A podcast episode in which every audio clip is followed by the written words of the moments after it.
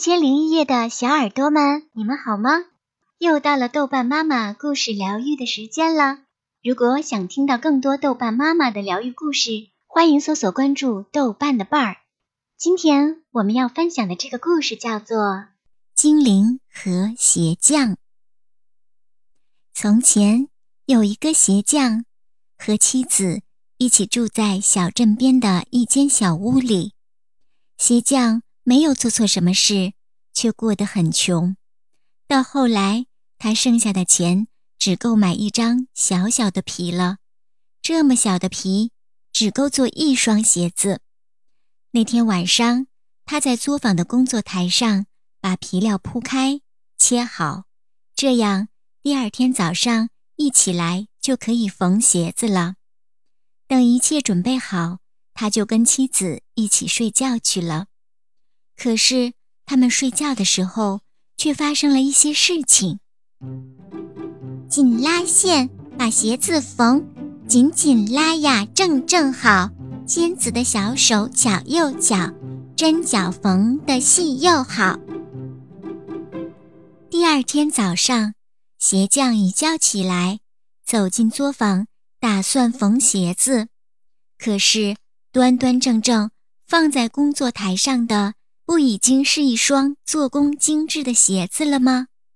他拿起鞋子，里里外外的看，针脚细密又整齐，做工精致，巧又好。他从来没有见过这么漂亮的鞋子。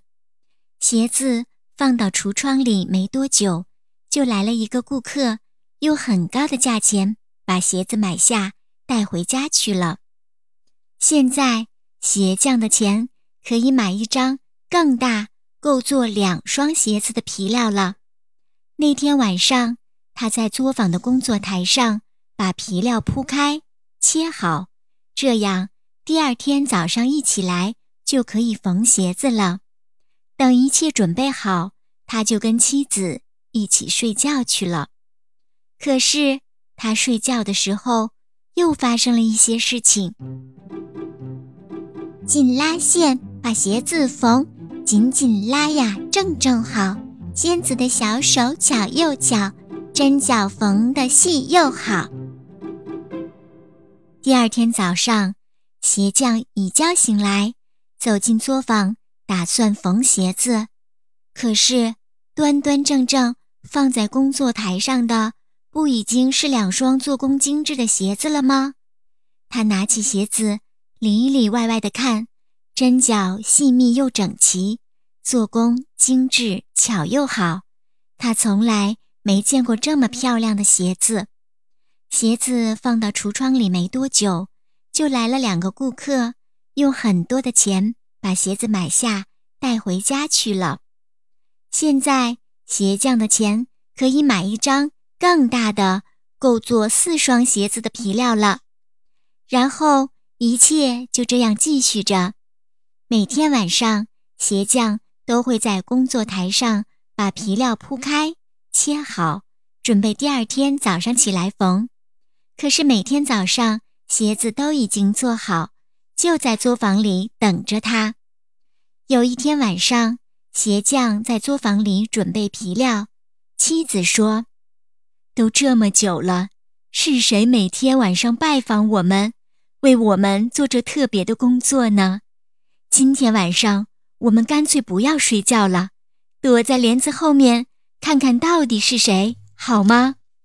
鞋匠觉得这是个好主意，于是他们让灯继续点着，自己悄悄躲在帘子后面，一直等啊等啊，看啊看，直到半夜的时候，两个身上啥都没穿的小人儿跳着舞进了屋。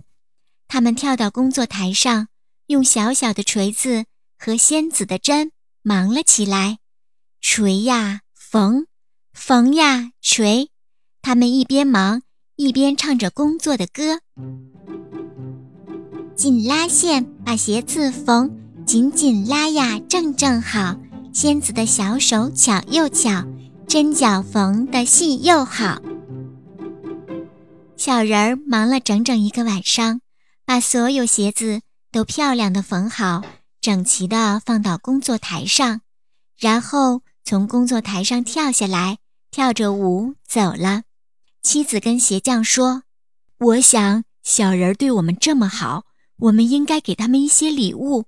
要不，我们为他们做些衣服送给他们。”鞋匠觉得这个主意很好，他把两块小小的皮料在工作台上铺开，切好，然后就不停地锤呀缝，缝呀锤，直到做出两双小小的鞋子来。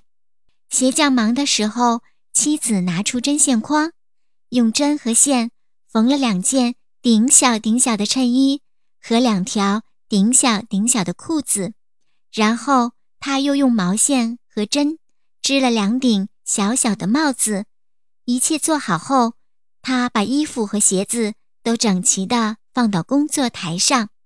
他们让灯继续亮着，自己悄悄躲到帘子后面，静静地等着，张望着。